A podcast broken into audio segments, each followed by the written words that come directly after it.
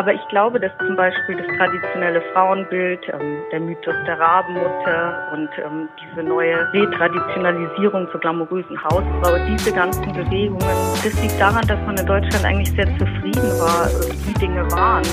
Moin, hallo und willkommen zum Fearless Culture Podcast, in dem es um all das geht, worüber wir viel nachdenken, was uns nachts nicht schlafen lässt, worüber wir aber viel zu wenig sprechen, weil wir uns davor fürchten. Hier nicht. Hier sprechen wir über das, wovor du dich fürchtest, ich mich fürchte, wir uns alle fürchten und Angst haben, damit wir uns davon befreien können. Im Fearless Culture Podcast untersuchen wir, wie du eine Kultur erschaffst, in der mit Neugierde, Freude, Kreativität, Spiel und Leichtigkeit Ziele erreicht werden können und sogar Leistungen garantiert werden. Wir schauen uns das an, was funktioniert und auch ganz furchtlos die Schattenseiten, die nämlich genau das verhindern und finden praxisorientierte Lösungswege. Ich spreche hier im Podcast mit Menschen, die sich bereits auf den Weg gemacht haben, genauer hinzuschauen oder hinzuhören, die bereits ein Stückchen des Weges vorausgegangen sind. Und heute spreche ich mit Dr. Anne Gräfer. Sie ist die Gründerin von Gender IQ. Anne hat in München, Newcastle und London studiert. Sie hat promoviert und kennt sich super gut mit dem Thema Sprache und Kommunikation aus und was die Bilder und Annahmen in unserem Kopf mit unserem Verhalten machen. Sie ist jetzt zurück aus UK und sitzt mit ihrem Startup in München und wir wollen uns heute darüber unterhalten, was Unconscious Bias und Diversity miteinander zu tun hat und wie wir, wenn wir uns dessen bewusst sind, die Welt ein bisschen besser machen können. Ich freue mich riesig, dass Anne sich die Zeit genommen hat, hier im Podcast zu sein. Hör jetzt auf mit dem Gesabbel und Vorgeplänkel, sage Anne, Dank für deine Zeit. Stell dich doch unseren ZuhörerInnen einmal ganz kurz vor. Ja, hallo. Ich freue mich sehr, heute hier zu sein. Ich bin ähm, Dr. Anne Gräfer. Ich bin die Gründerin von Gender IQ. Das ist eine Beratungs- und Trainingsfirma für Diversity und Inclusion. Und im früheren Leben war ich mal Akademikerin und habe mich lange Zeit mit äh, Gender Studies und Vorurteilen und Stereotypen befasst und habe in England unterrichtet. Mhm. Und dann bist du einfach so wieder zurückgekommen nach Deutschland? Nee, leider überhaupt nicht einfach so. Ähm, da ist uns der Brexit dazwischen gekommen. Ähm, wir haben da quasi so unsere Konsequenzen draus gezogen, äh, mein Mann und ich, ähm, und haben überlegt, äh, dann hatten wir auch schon das erste Kind, ähm, wo man jetzt eigentlich in Zukunft leben will. Und es wäre für mich zu dem Zeitpunkt durchaus möglich gewesen, in England zu bleiben, weil ich ja schon eine feste Stelle hatte und lang genug da war. Aber wir haben uns dann doch entschieden, einfach nochmal von Square One anzufangen sozusagen und ähm, alles auf eine Karte zu setzen und sind nach Deutschland gezogen.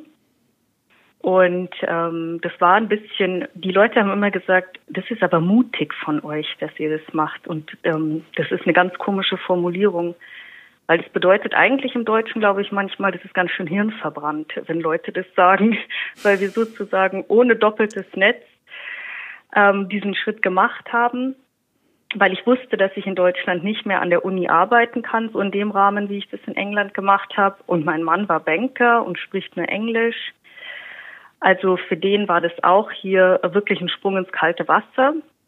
Aber wie gesagt, äh, wir haben gedacht, ähm, wenn nicht jetzt, wann dann? Und dann haben wir das gemacht. Mhm.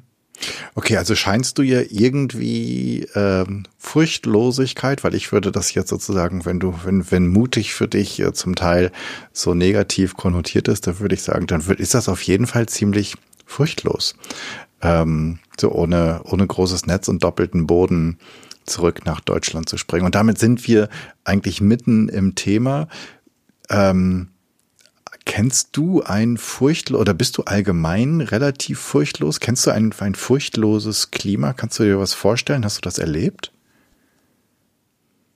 Also ich finde, ein furchtloses Klima ist dadurch gezeichnet, ähm, dass man sich miteinander in Solidarität trifft und einander unterstützt und nicht immer sich immer nur als kompetitiver Gegner wahrnimmt. Also ich denke, ähm, wenn man wirklich von dem Gedanken ausgeht, dass man, dass jeder irgendwas beizutragen hat und dass jeder irgendwie wertvoll ist, dann hilft es. Und es hilft nicht nur, ähm, wenn man jetzt mit anderen Leuten zusammenarbeitet und über andere nachdenkt, sondern auch mit sich selber. Man wird dann auch ein bisschen nachsichtiger und gütiger mit sich selbst. Also man geht zum Beispiel nicht so hart ins Gericht mit einem selbst, dass man sagt, ja gut, aber wenn ich das jetzt so und so nicht mache, dann dann kann das ja nichts werden oder das ist zum Scheitern verurteilt oder ich ich bin einfach zum Scheitern verurteilt. Man sieht die Sachen dann ein bisschen anders. Ähm, als ob das alles so Teil einer Geschichte ist und das kommt alles so zusammen. Spannend. Also ich ähm, sind ganz viele Sachen drin, die mir, die mir sehr gut gefallen. Ähm, in, in allem sozusagen ein, äh, finde find ich, finde ich eine ganz tolle Definition. Gefällt mir sehr gut. Vielen Dank dafür. Ähm, jetzt arbeitest du ja, also du bist die Gründerin von Gender IQ und du arbeitest ja tagtäglich an, in, zumindest in, in, in meinen Augen, in, in meiner Wahrnehmung, an einer besseren Welt, an einer inklusiveren Welt. Was genau tut ihr und was ist das Ziel eures Tuns? Das sind so die, die beiden Sachen, die für mich oben drüber stehen als mhm. Fragen. Also das Ziel, da geht es eigentlich um Unternehmenskultur.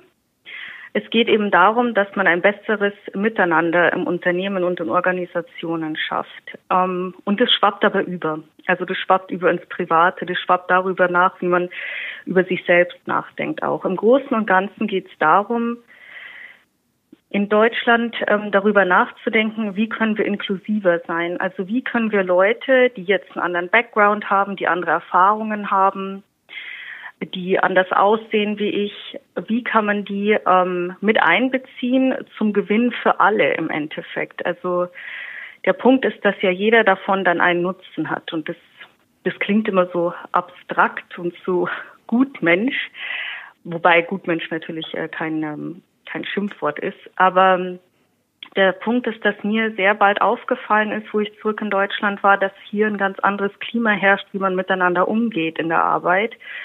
Also das fängt bei der Sprache an, wie miteinander gesprochen wird, ähm, wie, man empathisch miteinander ist.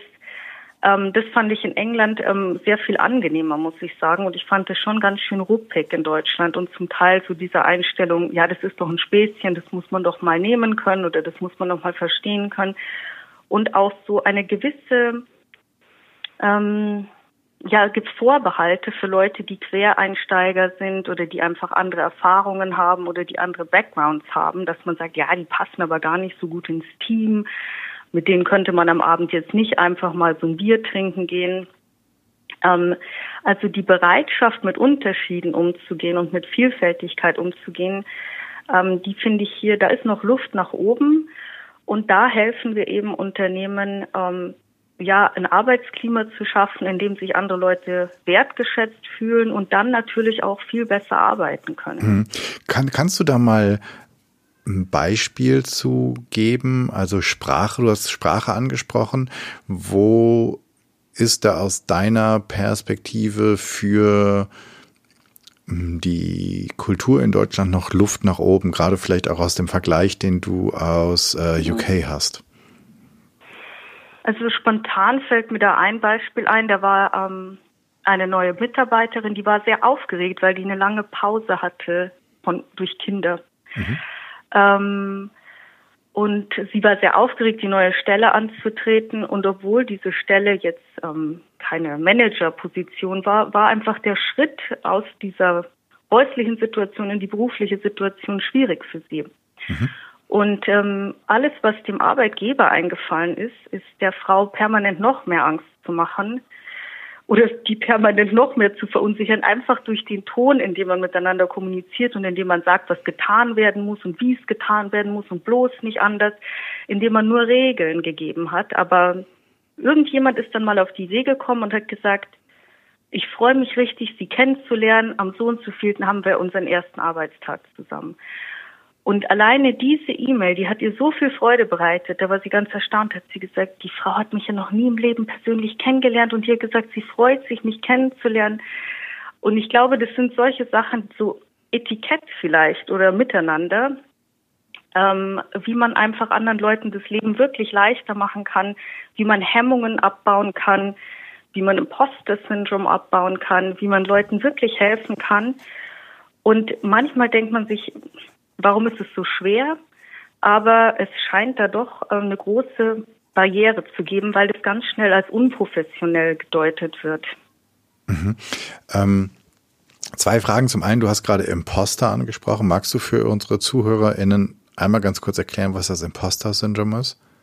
Also Imposter-Syndrom ist es, wenn man von sich selber denkt, dass man eigentlich gar nicht so gut ist, ähm, wie man bewertet wird. Wenn man zum Beispiel einen Job kriegt, denkt man sich, man hat den Job nur gekriegt, weil der andere Kandidat oder die Kandidatin sehr viel schlechter war oder weil man einfach Glück hatte. Also diese Leute unterschätzen sich immer und schieben alles ähm, so auf glückliche Umstände, wenn sie was erreicht haben. Und ähm, das ist auch ein sehr weibliches Phänomen. Also Frauen tendieren mehr dazu, ähm, Imposter-Syndrom zu haben, Männer weniger. Aber theoretisch äh, kann es eben alle treffen. Und das ähm, hat natürlich negative Auswirkungen auf Selbstwertgefühl und auch daraus, was man sich selber, sich selber und anderen zutraut. Mhm. Du hast ähm, beim Thema Sprache in unserem Vorgespräch hast du so schön auch erzählt, dass du, nachdem du zurückgekommen bist, nachdem du wieder in München warst, dass du, ich versuche es mal neutral zu formulieren, ähm, sehr überrascht warst über das, was in der deutschen Werbung in puncto mhm. Sexismus mhm. noch möglich ist. Ja, also das muss ich äh, wirklich sagen, das war für mich sehr überraschend. Ähm, also mein Hintergrund ist in Medienwissenschaften. Ich habe mich jahrelang damit beschäftigt, was äh, wie Repräsentationen wirken. Ähm, was, was, was bedeutet das? Wie Bilder auf Menschen wirken. Also nicht in dem Sinne, dass wenn wir jetzt alle das gleiche Bild anschauen, ziehen wir alle die gleiche Schlüsse daraus oder alle, die Horrorfilme anschauen, haben dann ein Problem oder alle Leute, die Gamer sind, mhm. ähm, werden irgendwann jemanden umschießen. So nicht, aber dass natürlich Repräsentationen oder Bilder, wie wir sie in der Reklame sehen, bestimmte Weisen normalisieren, wie wir über Menschen denken und wie wir unsere Welt interpretieren. Und ähm, dass die Frau immer noch ähm, ja als ähm, Dekoration für ein Produkt ähm, hergenommen wird, äh, das ist eigentlich erstaunlich, denn wir wissen aus der Forschung, dass das Produkt dadurch nicht besser verkauft wird. Also es Ach, ist, ist tatsächlich, so? ja, es ist tatsächlich einfach nur ein, eine sexistische Praxis, ähm, der wir gerne beiwohnen und die wir vielleicht auch noch als fortschrittlich interpretieren, weil Frauen ja stolz sein können auf ihren Körper. Aber das macht natürlich großen Schaden und ähm, ja, das muss ich sagen, das hat mich schon wirklich sehr erstaunt, dass Reklame so stehen geblieben ist in Deutschland. Also ich dachte, diese Sex Cells haben wir mittlerweile alle überkommen und wenn man sieht, wie humorvoll und wie clever Reklame sein kann, dass dann immer noch darauf zurückgegriffen wird, das fand ich schon sehr enttäuschend, ja. Ich finde das gerade super erstaunlich. Ich hatte gedacht, dass ähm, ich habe mich damit, ich gebe zu, ich habe mich damit nicht beschäftigt. Und ich hatte gedacht, dass es zumindest so ist, dass das Ganze ähm, verkaufsträchtig ist. Also dass man zumindest sagen kann, wenn da keine Ahnung, irgendeine Frau im Bikini irgendwo regelt, wo sie eigentlich normalerweise nicht im Bikini ist, dass das aufmerksamkeitsstark ist und dass das verkauft. Und jetzt sagst du, das ist nicht mal so. Also, dass, dass wir das hier weiter so sehen, ist einfach nur das Nicht-Loslassen von alten patriarchalen Macho-Allüren? Ja, also es ist in der Tat so, wie du sagst, äh, man schaut hin, wenn man sowas sieht. Mhm. Aber es gibt in den Studien keine Korrelation zwischen, die Leute konnten sich einfach nicht daran erinnern, in welchem Produkt dieses Bild ähm, war. Also man konnte sich vielleicht an die Frau erinnern, aber man konnte sich nicht an das Produkt erinnern. also das finde ich jetzt ein bisschen tröstlich, dass die, die immer noch so dämlich sind und solche, ähm, und solche Werbung schalten, dass sie zumindest keine Vorteile davon haben. Ähm, das das gefällt mir an der Stelle ganz gut. Ähm, und in, in, in UK ist das mittlerweile untersagt? Ja, es ist verboten sogar. Mhm. Okay. Also wir hatten eine große ähm, Plakataktion, das ist jetzt schon ein paar Jahre her, das hing in der U-Bahn überall herum in London. Eine wunderschöne Frau und auf dem Plakat stand Are you Beachbody ready? Also bist du, ist dein Körper fertig für den Strand? Und ähm, da gab es so einen Backlash, ähm, dass daraufhin wirklich ähm, die Regelungen nochmal angezogen wurden und jetzt nicht nur sexistische Reklame, sondern auch Reklame, die Gender-Stereotype ähm, verstärkt, also zum Beispiel die Hausfrau, die wieder alles putzen muss. Selbst diese Sachen sind äh, verboten. Wer kümmert sich da drum, dass, also ist das so, dass mittlerweile sich jeder dran, dran, äh, dran hält oder gibt es da auch ein Kontrollgremium? Wie ist das? Ja, da gibt es ein offizielles ähm, Gremium. Ich glaube, es ist nicht Ofcom. Aber es gibt, die werden tatsächlich gemeldet und im Gegensatz zu Deutschland nicht nur abgemahnt, sondern wirklich finanziell bestraft. Okay, ja, wir haben da ja irgendwie den Werberat oder irgendwie sowas und der ja. kommt dann immer mit so einer lauwarmen, mit so einem lauwarmen Zeigefinger um die Ecke und alle denken so, mh, alles klar. Genau, also wir haben da wenig Handhabe. Wie gesagt, ähm, oft wird es verteidigt unter dem Siegel der ähm, Meinungsfreiheit und äh, Ding. Ähm, das kann man natürlich äh, problematisieren. Aber auf jeden Fall ist, also ist dieser Unterschied, man kommt sich ein bisschen vor, als ob man in die 50er Jahre zurückwandert, wenn man so die Werbung anschaut. Hm. Danke für die Klarheit an dieser Stelle. Warum, warum sind wir so? Was, was ist sozusagen in ähm, gesellschaftlich bei uns nicht schiefgelaufen, sondern stehen geblieben? Was, wo ist das, wo ist da unser, unser Problem? Hast du eine Idee? Ich glaube, das liegt daran, dass Deutschland lange oder immer noch denkt, dass es eigentlich so doch sehr gut funktioniert.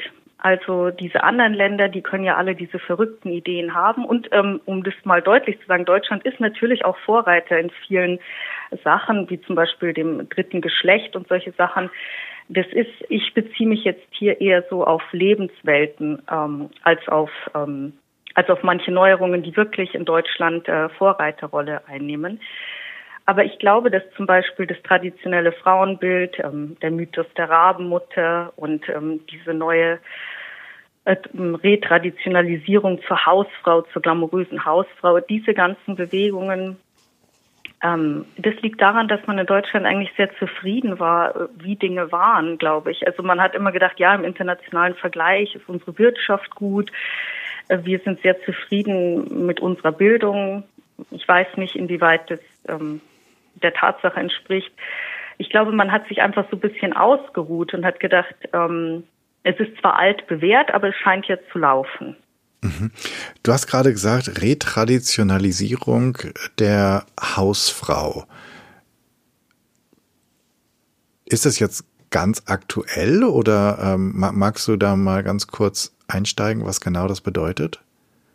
Also die Idee ähm, der Hausfrau, die wurde ja ähm, so in den letzten, ja seit den 60er, 70er Jahren immer weiter ähm, verdrängt sozusagen. Man hat gesagt, gut, Frauen müssen auch ins öffentliche Leben, müssen eigenständig sein, müssen finanzielle Eigenständigkeit haben, um eben nicht abhängig zu sein äh, vom Ehemann und um sich selbst verwirklichen zu können. Aber dann äh, durch ähm, den, die globale Krise 2008 und durch ähm, auch ein schlechtes Arbeitsklima für Frauen ähm, ist es so, dass Frauen, die es sich leisten können, also wo der Mann vielleicht dann sehr viel verdient, die ziehen sich dann wieder so ins Häusliche zurück. Gerade wenn es so das erste Kind kommt oder so, man merkt, ähm, ja, im Beruf hat man, ist man ans Glass Ceiling gekommen. Ähm, da hat man wenig zu sagen. Zu Hause hat man wieder was zu sagen und man hat nicht die materielle Not, dass man arbeiten gehen muss. Dann fokussiert man sich wieder mehr auf die Hausfrauenrolle und versucht eben da seine Erfüllung zu finden.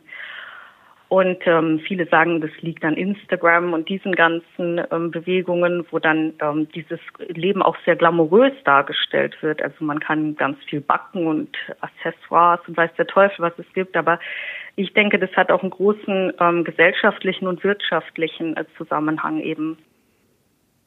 Mhm.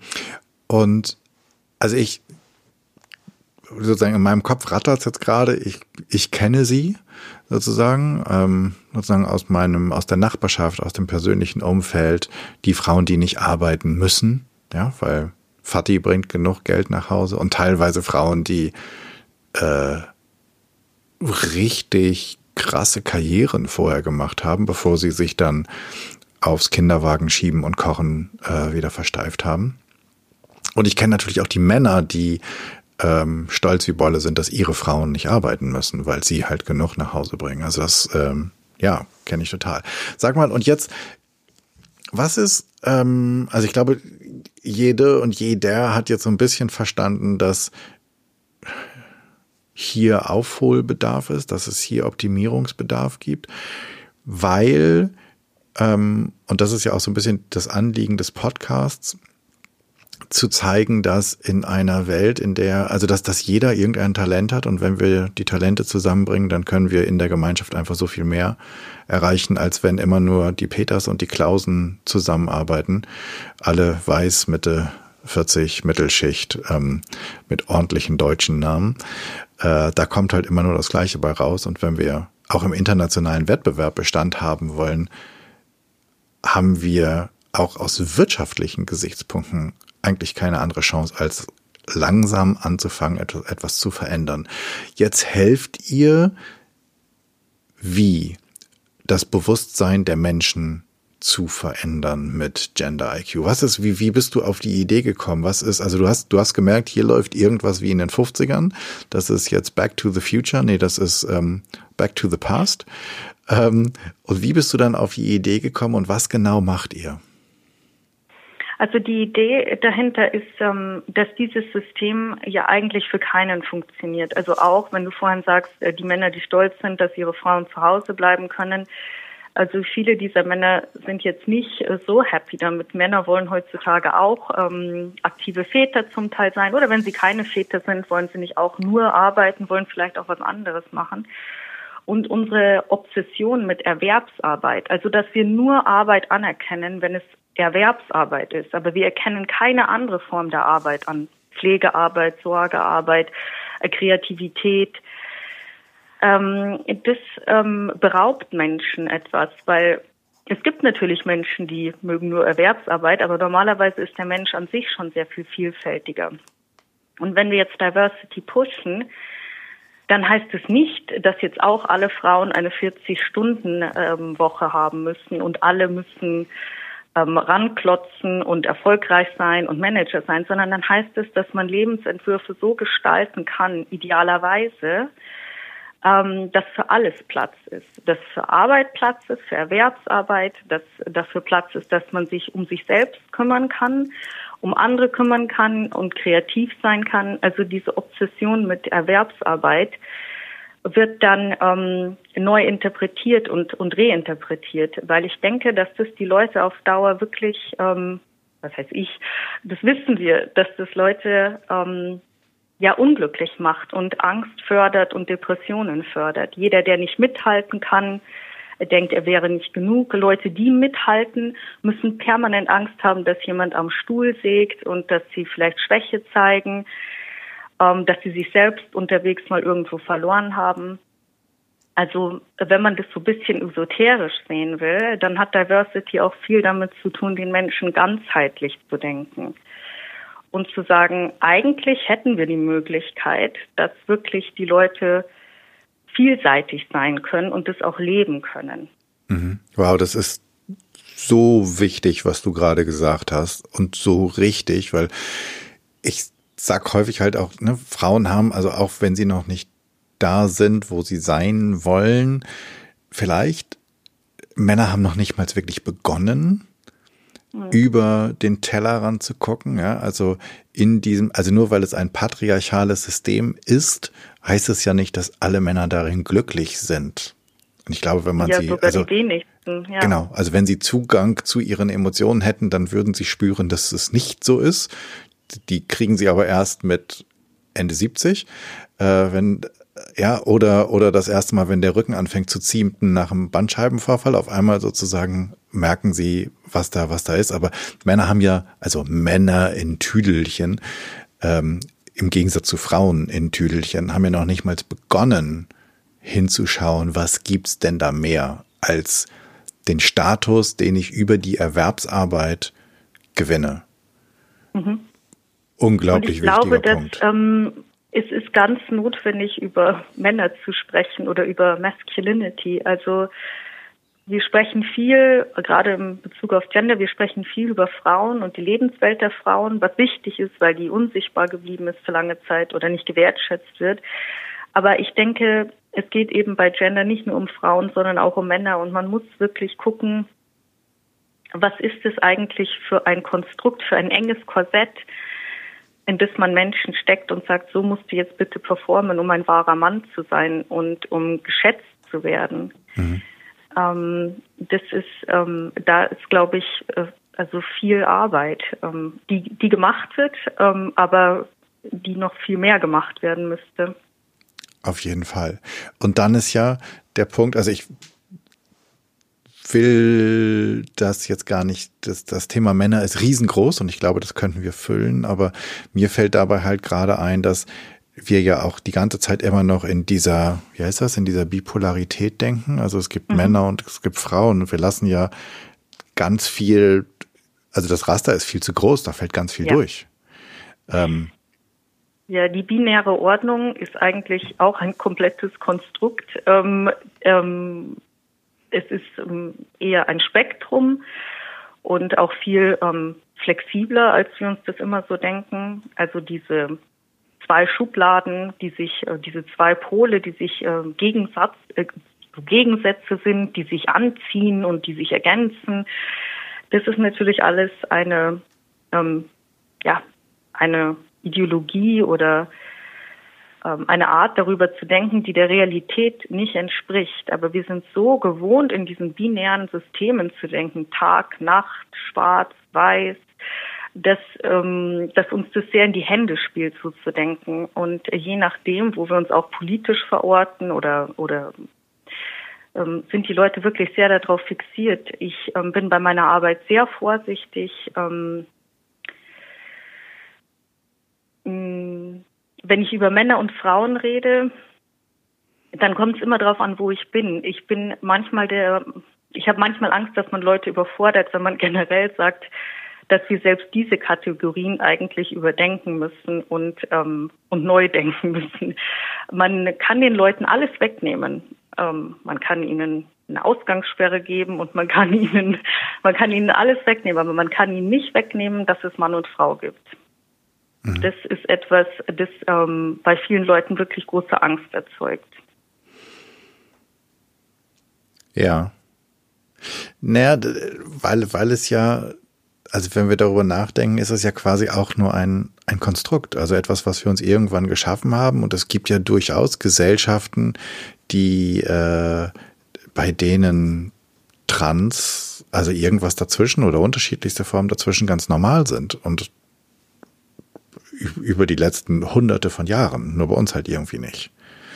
Ja, und die Dinge sind natürlich so, dass ähm, Geschlecht, also auch biologisches Geschlecht, sehr viel komplizierter ist als ähm, als wir das so im Schulbuch früher gelernt haben. Also wir wissen, dass biologisches Geschlecht sich aus Chromosomen, Hormonen, und anderen Dingen zusammensetzt und dass es da eine viel größere Bandbreite gibt. Ähm, außerdem werden diese kulturellen Unterschiede, die wir zwischen Männern und Frauen sehen, also dass Frauen weniger Haare haben wie Männer zum Beispiel, die werden ja durch unsere Kultur noch verstärkt. Also ähm, man will nicht sagen, dass sie nicht da sind, aber wir verstärken sie noch. Zum Beispiel, dass Frauen sich dann rasieren auch noch. Also dass wir immer wieder diese äh, Unterschiede verstärken, um sozusagen, siehst du, da ist wirklich eine klare Trennlinie zwischen Mann und Frau. Männer sind so und Frauen sind so. Mhm. Und das ist halt der Punkt, wo Kultur reinspielt und wo man sagt, wenn man darüber nachdenkt, dass wirklich vielleicht jeder so leben können soll, wie er will, ähm, dass es, äh, dass diese Sachen dann aufgelöst werden würden. Mhm. Zum Wohl für alle Menschen wirklich. Mhm. Und sag, und das, was ihr macht, ist es, das Bewusstsein und den Diskurs darüber in die Unternehmen und zu den Menschen zu bringen? Ist das, ist das so ein bisschen die Aufgabe von Gender IQ? Ja, im Großen und Ganzen ja. Also natürlich haben wir immer einen bestimmten Angriffspunkt. Zum Beispiel könnte der Punkt sein, Sexismus am Arbeitsplatz. Oder es geht eher so, ach, wir wollen mal ein Diversity Awareness Training haben. Ähm, wir, wir müssen einfach da ähm, besser miteinander arbeiten können. Also die ähm, Anliegen sind immer relativ konkret, ähm, aber im Endeffekt ist es so, dass dass es immer daraus hinausläuft, dass man eigentlich sehr stark äh, mit sich selbst arbeiten oder an sich selbst arbeiten muss und dass man natürlich schon also alle unsere Workshops oder unsere Trainings sind immer, befassen sich immer mit struktureller Ungleichheit. Also es ist nie damit getan, dass wir jetzt alle mal eine Runde meditieren oder Yoga am Morgen machen, sondern wir verstehen, dass wir leider Individuen sind, die in diese Strukturen eingebettet sind und wir können, wir müssen die irgendwie navigieren. Wir können nur so und so viel machen, aber wir müssen uns dessen einfach bewusst werden. Und das, ähm, obwohl der Schwerpunkt bei den Workshops verschieden ist, ob das jetzt über Diversity Training geht oder Unconscious Bias, was ja Unconscious Bias ganz ein tolles Paradebeispiel dafür. Ähm, da geht es eben besonders darum, dass man wirklich lernt, ganzheitlich zu denken. Mhm. Magst du für die ZuhörerInnen nochmal Unconscious Bias erklären? Ähm, ich kann es versuchen. Ja. Also Unconscious Bias wird ähm, übersetzt mit kognitiven Wahrnehmungsverzerrungen. Das heißt, ähm, das macht sie erstmal nicht dafür, besser, ne? Ja, das ist jetzt nicht besser, ne? ähm, also die Begründung dafür liegt äh, daran, dass wir sagen, auf unser Gehirn prasseln so viele Eindrücke jede Sekunde, damit wir überhaupt handlungsfähig bleiben können, muss unser Gehirn bestimmte Dinge einfach annehmen und Abkürzungen nehmen. So. Und manchmal passieren bei diesen Abkürzungen Fehler und dann haben wir auf einmal, wir machen Vorurteile ähm, über jemanden. Und unconscious bias bedeutet dann in dem Zusammenhang unbewusste Vorurteile. Das sind also Vorurteile, die ich habe, denen ich mir aber nicht bewusst bin. Mhm. Und Unternehmen lieben unconscious bias, weil das heißt, oh, jetzt habe ich jemanden diskriminiert, aber das wollte ich ja gar nicht. Und da kann man ja, ähm, da kann man auch individuell dran arbeiten und sich sensibilisieren und dann haben wir das unter Kontrolle. Und so leicht ist es eben leider nicht, weil natürlich ist es wichtig, dass wir uns dafür sensibilisieren und dass wir uns überhaupt erstmal anschauen, haben wir, also wir haben natürlich unbewusste Vorurteile, wo haben wir die unbewussten Vorurteile? Aber diese Sensibilisierung ist eben nur der erste Schritt. Man muss dann wirklich auch darüber übergehen, Strukturen aufzubrechen und Dinge anders zu machen. Also nur mit diesem individuellen Sensibilisieren ist es leider nicht getan.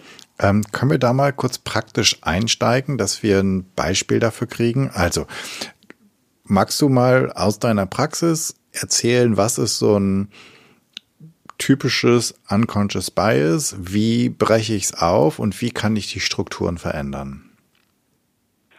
Also der der ganz offensichtlichste Punkt ähm, sind zum Beispiel Bewerbungen. Ähm, wir wissen, dass Menschen Vorurteile haben, unbewusste Vorurteile haben gegen Leute, die keinen deutschen Namen haben. Oder dass diese ganzen Vorurteile auch ähm, geschürt werden, wenn wir ein Foto sehen. Also das sagt schon sehr viel darüber aus, wie wir darauf reagieren werden. Wir wissen, dass es einen Unterschied macht, ob es ein männlicher Name ist oder ein weiblicher Name. Und diese ganzen Sachen, das sind so Sachen, wo man direkt, da könnte man jetzt selber sagen, man muss erstmal Leute, die im Hiring-Prozess drin sind, schulen, dass die sich damit eben auskennen mit Bias. Und dann, nachdem wir versucht haben, durch Nudge-Techniken und andere Dinge, durch was? die darauf aufmerksam zu machen, dass sie, ähm, dass sie sich dessen bewusst sind. Dann geht es aber auch wirklich darum, die Strukturen zu ändern. Zum Beispiel, wie bewerben sich Leute und macht vielleicht gar keinen Sinn, wenn Leute sich immer noch mit Foto bewerben, sondern muss man vielleicht die Bewerbungsform anders machen, dass es hier tatsächlich nur um die Qualifikation geht und kaum andere Dinge mitschwingen können. Mhm. Da fällt mir dann ein, also ein, was, was ich jetzt gerade denke, so ein, ein einfacher Workaround könnte ja sein, dass irgendjemand in der Personalabteilung einfach die Bewerbung, die eingegangene Bewerbung nimmt und sie anonymisiert, bevor sie bearbeitet werden von einer zweiten Person. Oder? Ganz genau. Und es gibt ja auch schon so Software, die das alles anonymisiert. Und Ach, recht? Ja, ja.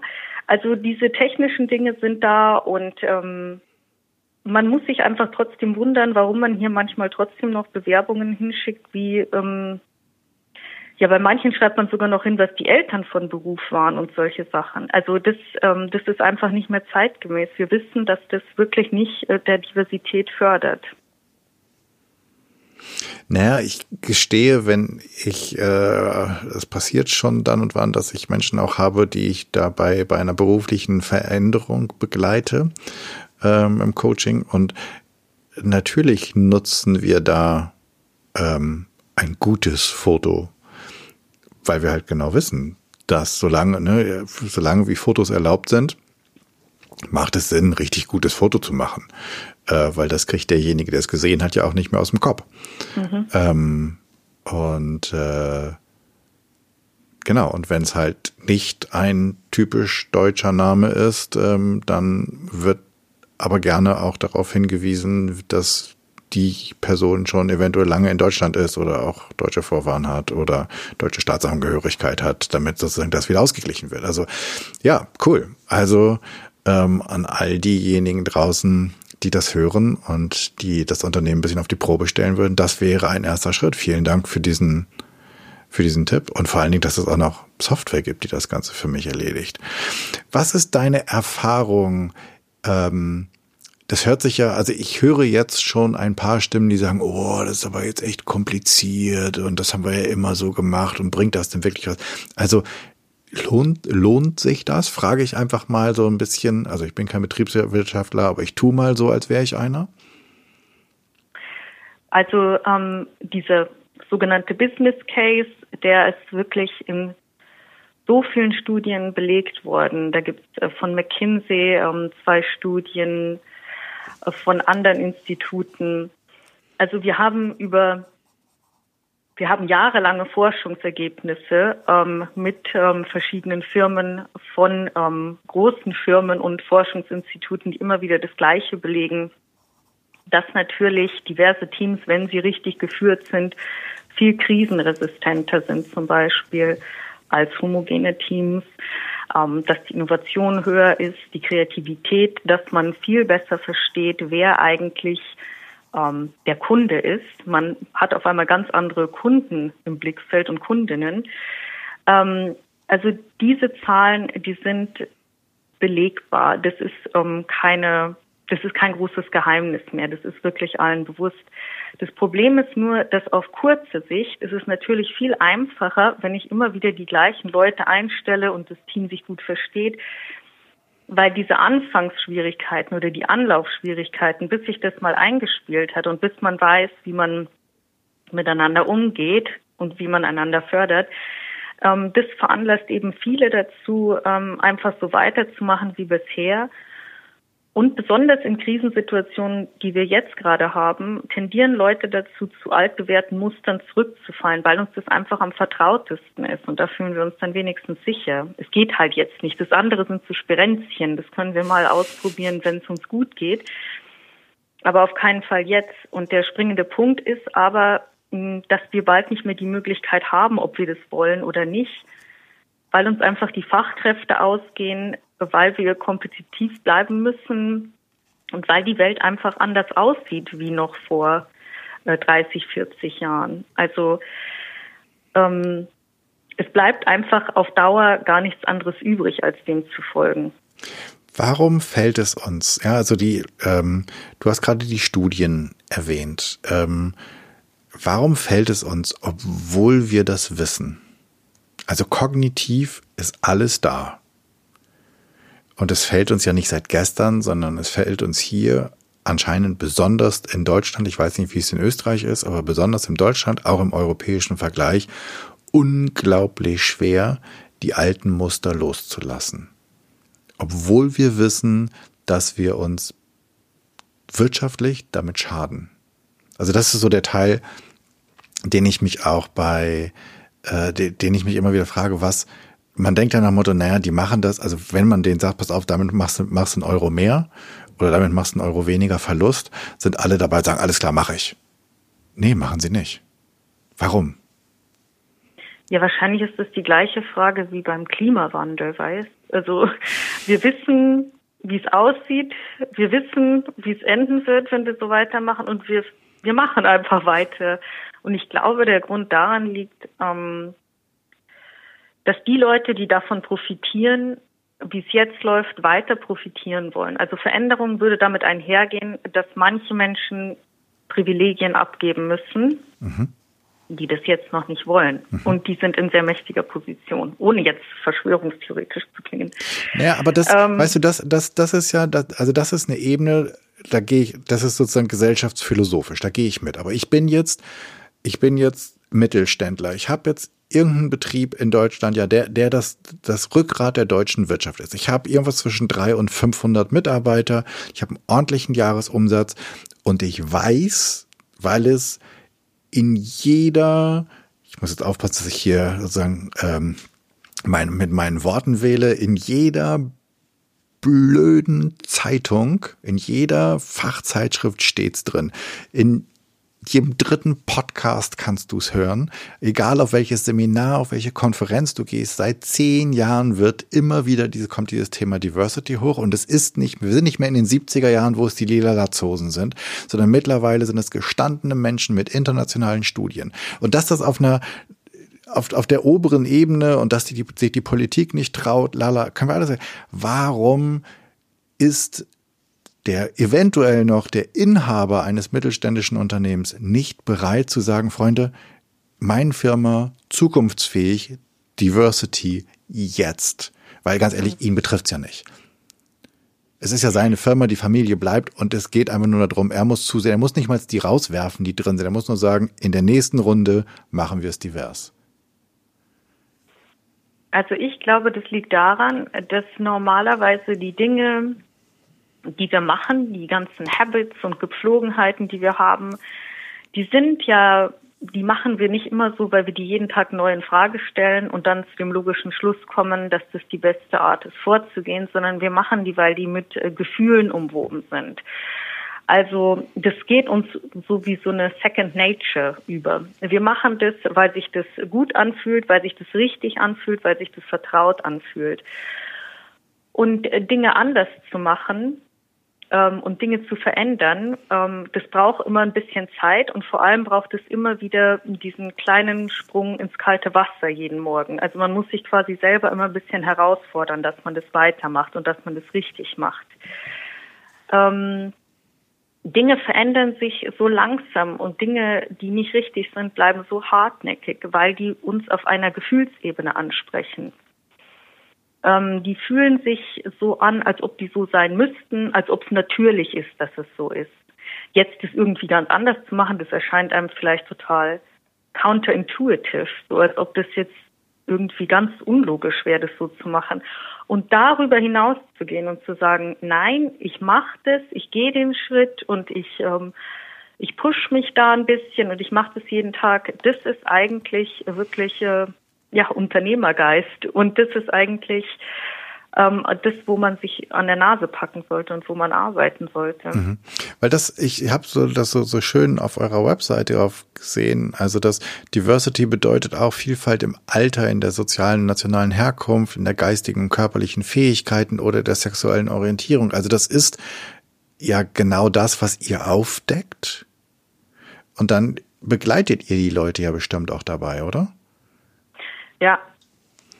Und ähm, du hast vorhin auch gesagt, als es dann, äh, wir wissen alle sozusagen, also so ein bisschen das Zitat ist, wir wissen alle, dass, dass diverse Teams besser sind, wenn sie richtig geführt sind. Und genau da sind wir beim Thema sozusagen.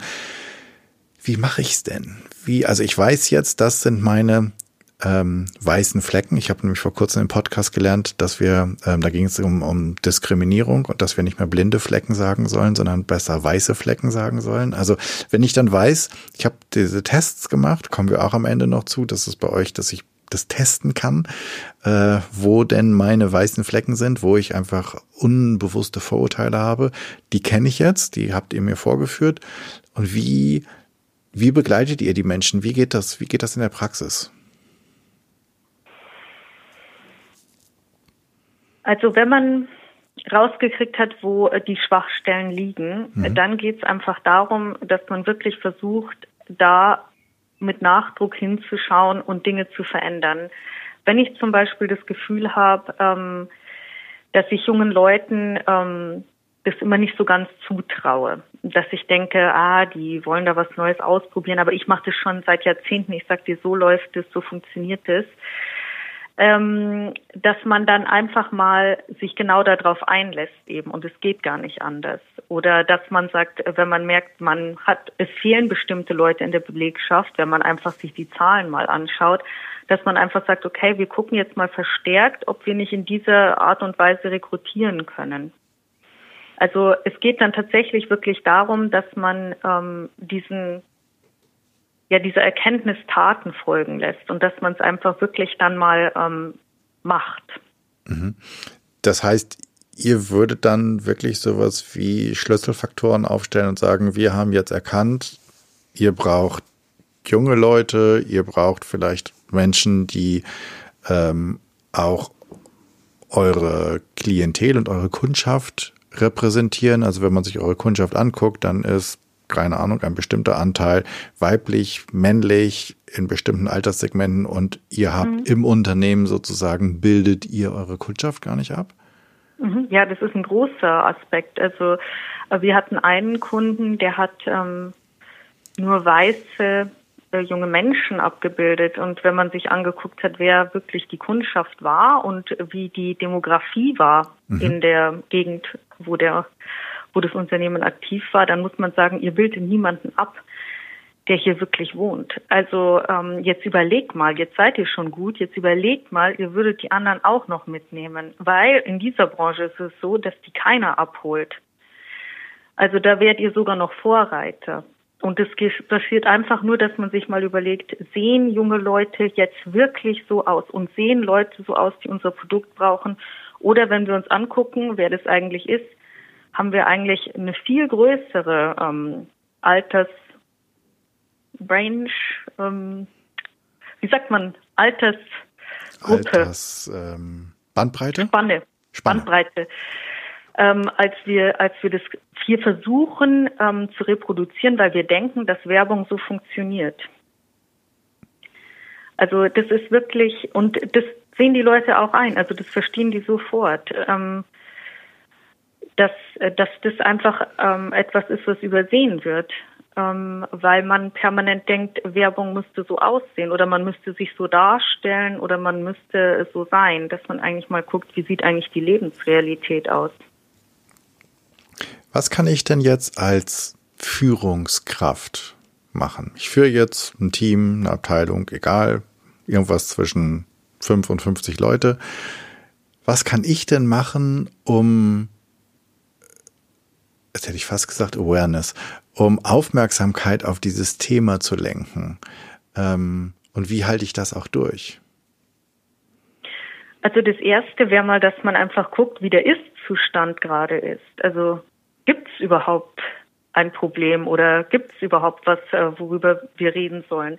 Also da könnte man jetzt einfach mal ähm, ganz metrisch anfangen und sich gucken, wer arbeitet bei uns, äh, wie sieht es aus und in welchen Positionen arbeiten die. Weil es kann zwar sein, dass wir sehr viele Frauen haben, aber die arbeiten alle als Assistent und so. Mhm. Und dann geht es nochmal in zweiter Hand darum, eben, dass man überlegt, ähm, wie fühlen sich die Leute, die bei uns arbeiten? Also fühlen die sich gehört? Ähm, Gibt es Leute, die denken, sie werden diskriminiert oder sie fühlen sich manchmal, sie gehen manchmal nicht gerne zur Arbeit aus den und den Gründen, dass man Mitarbeiterbefragungen macht und am besten nicht nur einmal, wenn die eingestellt werden und am Schluss, wenn sie wieder gehen, sondern immer mal wieder, um zu gucken, wie ist das Klima eigentlich. Denn wenn man nicht so aufmerksame Mitarbeiterinnen und Mitarbeiter hat, die selber kommen und sagen, wir haben hier ein Problem, das und das ist mir passiert oder das und das kriege ich mit, dann, äh, dann mag das verschwinden und dann, ähm, dann gehen die Leute einfach, die verlassen das Unternehmen. Mhm. Ich denke immer noch, dass viele Frauen wirklich sich zurückziehen ins Private, weil die nach so und so vielen Jahren genug haben vom Sexismus am Arbeitsplatz der wirklich sehr weit verbreitet ist. Also wenn man Unternehmen anspricht und sagt, wie sind denn eure Werte, wie ist eure Anti-Harassment-Politik, wie, ähm, wie schaut's da aus?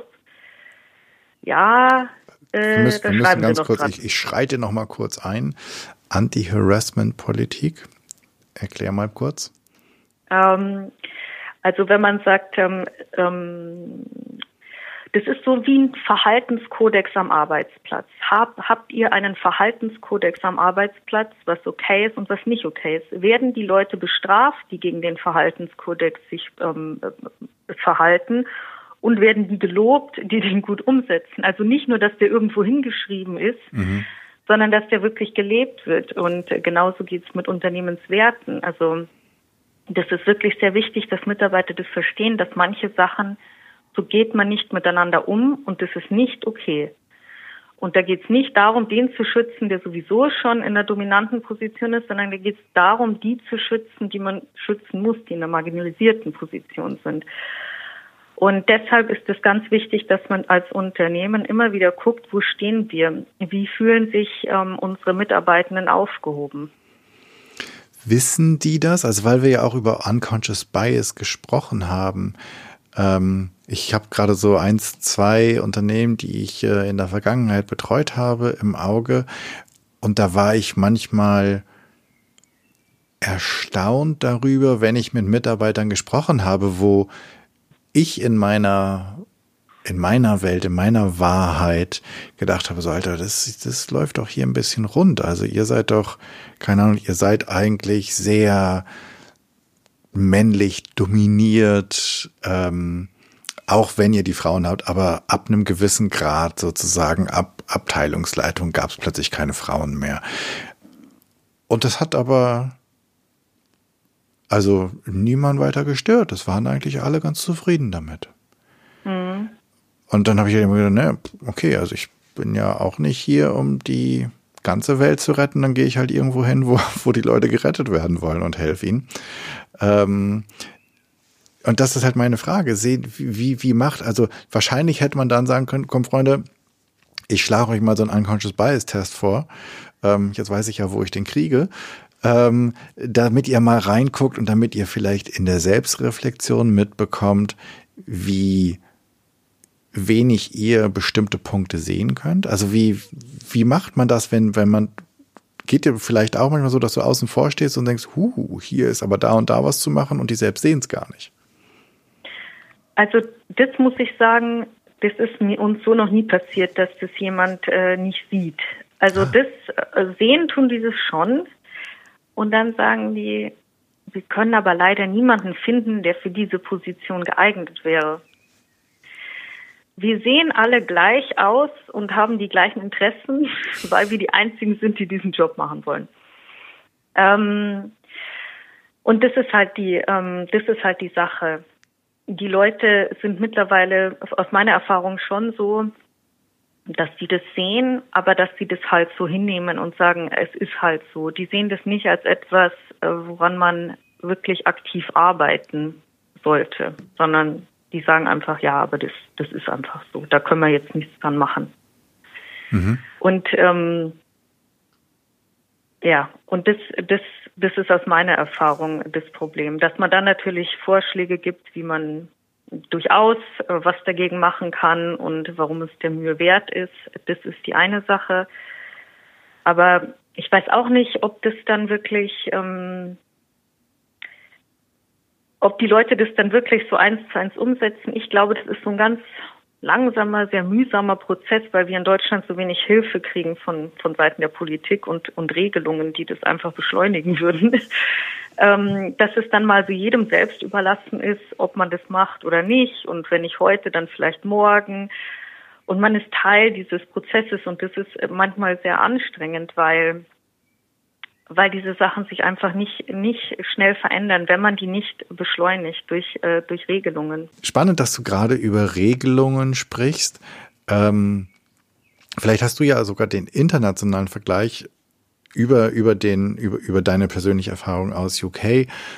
Ähm, würdest du sagen, dass Gesellschaften und Wirtschaft und Wirtschaft, die weiterentwickelt ist, auch Regelungen und Rahmen hat, die sie eventuell dazu zwingt, sich weiterzuentwickeln und die vielleicht sogar auch Fehlverhalten anders sanktioniert, als wir es tun? Ich glaube schon, dass Regelungen auf jeden Fall da helfen, weil es einfach immer so ist bei gesellschaftlichen Veränderungen, dass die getragen werden müssen. Auf der einen Seite natürlich von der Gesellschaft, natürlich von einem erweiterten Bewusstsein, aber auf der anderen Seite auch, wenn wir uns anschauen, alle großen Veränderungen wurden auch von der Politik immer mitgetragen, mit Konsequenzen. Also ähm, ich bin jetzt vorsichtig mit dem Vergleich, aber ich habe mal auf einem ähm, Seminar gehört, auf einem Workshop gehört, ähm, die Sklaverei wurde auch nicht abgeschafft, weil irgendjemand mal gesagt hat, das, das wäre nicht richtig. Es musste es muss Regelungen geben, damit sich gesellschaftliche Veränderungen durchsetzen und zwar äh, schneller und effektiver. Okay, das finde ich einen ziemlich guten Appell. Ich glaube das auch. Ja, ich, ich sag äh, gerne mal an, an der Stelle, dass äh, ich war, weiß ich nicht, sechs, sieben, acht, neun, als der ähm, Sicherheitsgurt eingeführt wurde in Deutschland. Und ich kann mich daran erinnern, wie ähm, mein Vater und so die, die ganzen männlichen Freunde alle sich ziemlich sicher waren, dass als richtige Männer, dass man so einen Sicherheitsgurt gar nicht braucht. Dass es totaler Mumpitz ist. Ja. Das beschränkt einem ja auch ein, so die Freiheit, so beim Fahren und beim Sitzen. Ähm, die denken, also heute denkt, glaube ich, bis auf irgendwelche ganz seltsamen Exoten. Niemand mehr darüber nach, ob es diesen Sicherheitsgurt wirklich braucht oder nicht, sondern alle machen den um und es gibt Haufen Studien, dass das einfach hilft. Ja, es gibt immer mal wieder jemanden, der tödlich verunglückt, weil der Sicherheitsgurt ihm, keine Ahnung, die Halsschlagader aufgeschnitten hat oder sowas, aber das ist also nicht, dass dieser Tod zu vernachlässigen ist von diesem Menschen, aber in der Statistik sozusagen werden mehr Menschen damit gerettet, als dass sie ihr Leben verlassen, äh, ihr, ihr Leben lassen. Und ich glaube, das wäre bei Frauenquote, bei ähm, wir lassen Fotos und Namen weg, ähm, wir anonymisieren Zeugnisse und bei solchen Regelungen wahrscheinlich genauso. Also es gibt wahrscheinlich immer irgendjemand, der dann sagt, aber da, für mich ist das jetzt gerade doof gewesen. Ähm, ja. So, ich glaube, jetzt gibt es gerade mehr, für die es doof ist. Ja, genau. So ist es. Und ich denke, da kann, also da kann man sich einfach nicht äh, von diesen, von der Politik und ähm, von, von Regelungen und Vorgaben freimachen. Das hilft ungemein, ähm, solche Sachen äh, zu beschleunigen und wirksam durchzusetzen. Okay, ja, ich schade auch, dass es noch nicht irgendwie so eine Initiative gibt von Freiwilligkeit, also die das könnte sich ja auch wunderbar, könnten sich ja Unternehmen auch selbst so ein Gütesiegel verpassen. Getestet und approved. Ja, aber gibt es nicht die freiwillige Quote, wo man dann freiwillig ja, angibt, Quote, was man anstrebt? Aber die Quote, die es jetzt gibt, ist sozusagen in Aufsichtsräten. Das ist, also, ne, es ist ja nur, sind ja, sind ja nur börslich ja. notierte Unternehmen. Und da sind es nicht, die, also da ist es nicht das das Exekutivgremium, der Vorstand, sondern es ist der Aufsichtsrat. Und da durften sie mhm. auch noch zum Teil festlegen, bis wann sie was erreichen wollten.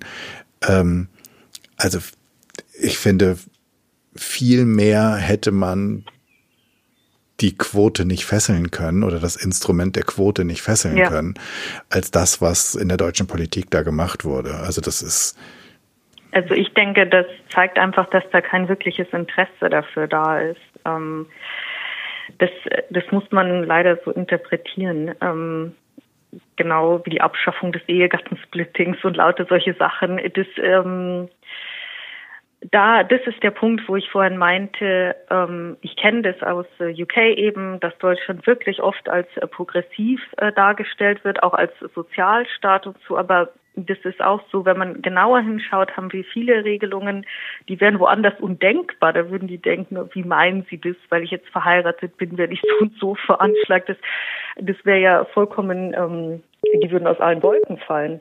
Ich finde, mit diesem Appell an die Politik haben wir dieses Gespräch, haben wir den, den, den Kreis sozusagen schön geschlossen. Von meiner Seite aus ist nicht alles gesagt, aber zumindest das meiste erst einmal angesprochen. Und ich könnte jetzt noch Stunden weiter, und wir haben ja auch schon im Vorgespräch ziemlich viel ähm, besprochen gehabt. Ähm, wenn unsere ZuhörerInnen jetzt denken so, wow, mit der Anne würde ich gerne mal ins Gespräch kommen, da würde ich gerne mehr drüber wissen, was sie macht, wie sie es macht, wie machen die es? Wo, wo finde ich dich? Was sind deine Kanäle? Genau, also man findet mich auf LinkedIn ähm, als Dr. Anne Gräfer oder auf Twitter. Ähm, mein Handle ist at Anne Gräfer oder eben über unsere Webseite, also www.genderiq.de. Da kann man mir auch jederzeit schreiben. Genau, und auf unserer Webseite auf Gender IQ kann man auch unseren neuen Unconscious Bias ähm, Kurs machen und eben dann noch mehr über sich selbst erfahren und die eigenen weißen Flecken und was man vielleicht dagegen tun kann. Genau. Cool.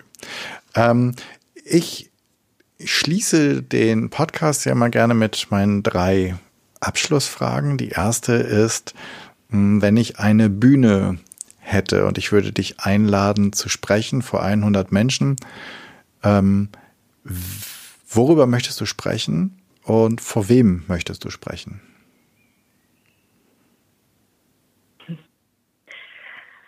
Ähm, ich glaube, ich würde wirklich am liebsten ähm, vor einem relativ breiten, bunt gemischten Publikum sprechen. Und ich würde gern darüber sprechen, ähm, warum wir noch nicht genug über Gender gesprochen haben und warum uns das helfen kann, ähm, das Leben besser zu verstehen, äh, die Machtstrukturen besser zu verstehen und wie dann jeder auch wirklich nach seiner Fasson leben kann und wie so ein angstfreies Leben eben möglich wird, wenn wir, ähm, wenn wir Gender besser verstehen. Das würde ich gerne machen. Okay dann ähm, sollte ich mal wieder mich darum kümmern, wann ich diese Bühne aufstelle. Hast du, ähm, das klingt ganz toll und ich glaube, also ich, ich würde definitiv gerne zuhören und ich glaube, wir haben noch lange nicht genug über Gender gesprochen, vor allen Dingen über die einzelnen Teilbereiche. Ähm, hast du einen Buchtipp für uns, was wir, was würdest du sagen, welches Buch oder welche zwei, drei Bücher sollten wir unbedingt lesen? Ähm, also mein absolutes Lieblingsbuch ähm, in der letzten Zeit war das Buch äh, von Kybra Gümüşay. Ich hoffe, ich habe den Namen richtig ausgesprochen. Ähm, Sprache und Sein. Mhm. Also wirklich ein ganz tolles Buch, ähm, was eben zeigt, wie wichtig Sprache ist, wie das Leute labelt, wie diese Symbolkraft, die da drin steckt, wirklich Leben verändern kann. Ähm, wunderbar geschrieben, ein ganz tolles Buch, das finde ich wirklich sehr empfehlenswert. Und ähm, von Joe Littler Against Meritocracy ist auch ein sehr gutes Buch, was ähm, sehr dabei hilft, wenn man darüber nachdenkt, warum dieser Gedanke der Leistungsgesellschaft und der Meritokratie, ähm, warum dieser Gedanke eigentlich Probleme hat und wie wir den umdenken müssen. Magst du kurz erklären, was die Meritokratie ist? Meritokratie ist der Gedanke, dass man allein durch seine Verdienste irgendwo gelandet ist. Also vielleicht eher so das Gegenteil vom Imposter-Syndrom. Wenn wir denken, ähm, wir verstehen unsere Gesellschaft gerne als meritokratisch, also man wird nicht irgendwo reingeboren, sondern man hat sich das selber erarbeitet Und dieser Gedanke, ähm, der oder diese Ideologie ist so stark, dass wir dann nicht mehr sehen können, dass es so eigentlich nicht stimmt. Dass natürlich sind Leute in privilegierte Positionen geboren und diese diese Rhetorik der Meritokratie hält das ganze System eigentlich immer so am Laufen. Man denkt, jeder, der irgendwie was erreicht hat, hat es erreicht, weil er sich selbst so angestrengt hat oder weil er so hart gearbeitet hat. Aber da übersieht man dann gerne diese ganzen Strukturen, diese ganzen Hierarchien im Hintergrund, die manchen Leuten wie so Rückenwind ganz schön helfen, ähm, nach vorne zu kommen mhm. und anderen eben stark entgegenblasen. Auf jeden Fall. Cool. Komm auf jeden Fall in die Show Notes, so wie deine äh, Kontaktdetails. Ähm, ganz zum Schluss, hast du für unsere ZuhörerInnen eine Challenge? Was könnten wir alle, die das jetzt hören, in der nächsten Woche tun, um uns vielleicht unserer Unconscious Bias ein bisschen äh, mehr bewusst zu sein oder aber auch um Diversity voranzutreiben? Also ich hätte den Tipp, dass bestimmt jeder so ein so einen Gedanken im Kopf hat oder eine Tat im Kopf hat, wo man sich denkt, seit langem, das hätte ich mal gerne gemacht und irgendwas hat einen immer davon abgehalten. Und dass man das jetzt einfach in der nächsten Woche mal tut, sei es, dass man mal jemanden anspricht, wo man vorher gedacht hat, man hätte wenig mit dieser Person zu tun oder dass man einfach mal was versucht, was man sich früher jetzt nicht zugetraut hätte. Einfach was man vielleicht schon lange im Kopf hat, einfach mal aus der normalen Laufbahn austreten, auf dem, aus dem normalen Horizont des sich Gestattens und täglichen Tuns austreten und einfach mal einmal was riskieren und das machen und gucken, was passiert. Ich bin dabei. Furchtlos einen Schritt heraus aus der Komfortzone. Ganz genau. Vielen Dank, Lioanne, dass du dir die Zeit genommen hast und dass du uns so ähm, tief und ausführlich in ein unglaublich wichtiges Thema geführt hast und dass du dein ganzes Wissen mit uns geteilt hast, wie wir furchtloser werden können und vor allen Dingen, wie wir, ähm, was die Basis ist, um eine Fearless Culture zu erschaffen. Dafür bin ich dir super, super dankbar. Dankeschön. Vielen Dank, dass ich dabei sein durfte. Hat sehr viel Spaß gemacht. Danke. Also, mach's gut. Tschüss. Ciao.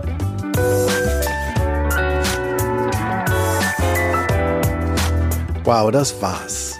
Ich danke dir fürs Zuhören und ich hoffe, es hat dir gefallen. Es hat dich neugierig gemacht und dich vielleicht inspiriert, einmal über deine unbewussten Vorurteile, deine unconscious bias nachzudenken und darüber, wie du furchtloser werden kannst und wie du eine fearless culture erschaffen kannst.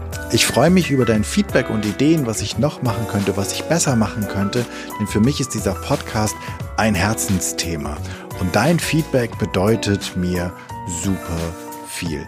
Wenn du ein Thema hast, von dem du meinst, das müsste mal besprochen werden und du bist eine gute Ansprechpartnerin oder ein guter Ansprechpartner oder du kennst jemanden, dann schreib mir bitte an podcast.janschleifer.com. Abonniere den Podcast auf iTunes, Spotify, Stitcher oder wo immer sonst du Podcast hörst und natürlich freue ich mich riesig, über deine 5-Sterne-Rezension bei iTunes, denn damit wird der Kreis derer, die diesen Podcast hören, größer und wir können alle zusammen etwas verändern. Ich hoffe, du bist bei der nächsten Episode wieder mit dabei. Bis dahin, sei furchtlos, dein Jan.